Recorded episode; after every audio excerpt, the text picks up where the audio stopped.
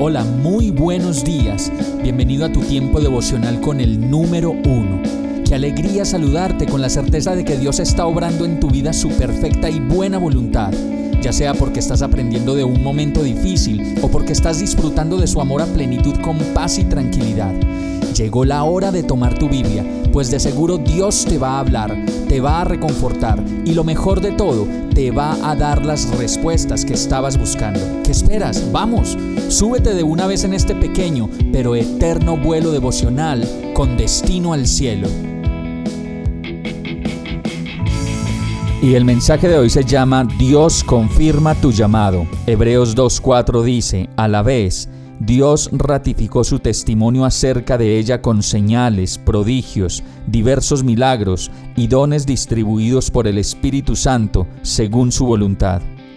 Cuando comenzamos a conocer al Señor y de su voluntad para nuestras vidas, no hay nada ni nadie que nos pueda apartar de aprender más y más de sus propósitos.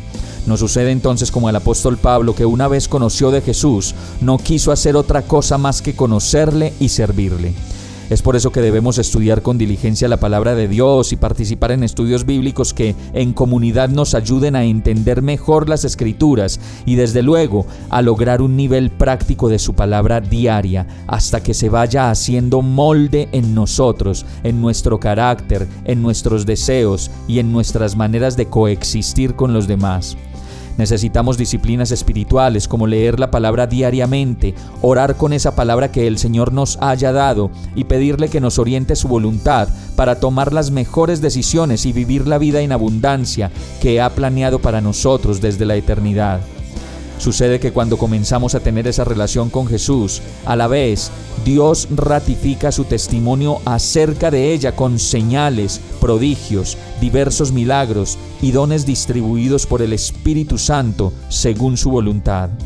Debemos pues anhelar los mejores dones y las mejores señales para nuestra vida, conforme a la confirmación de su llamado para nosotros. Vamos a orar. Señor, Gracias por tu palabra que me da libertad. No quiero dejar de aprender de ti, solo quiero conocer más del fruto de tu Santo Espíritu y de los dones y señales que en tu palabra has prometido para quienes te amamos. Ven a mi vida, Señor, y lléname completamente de ti. En el nombre de Jesús te lo pido. Amén.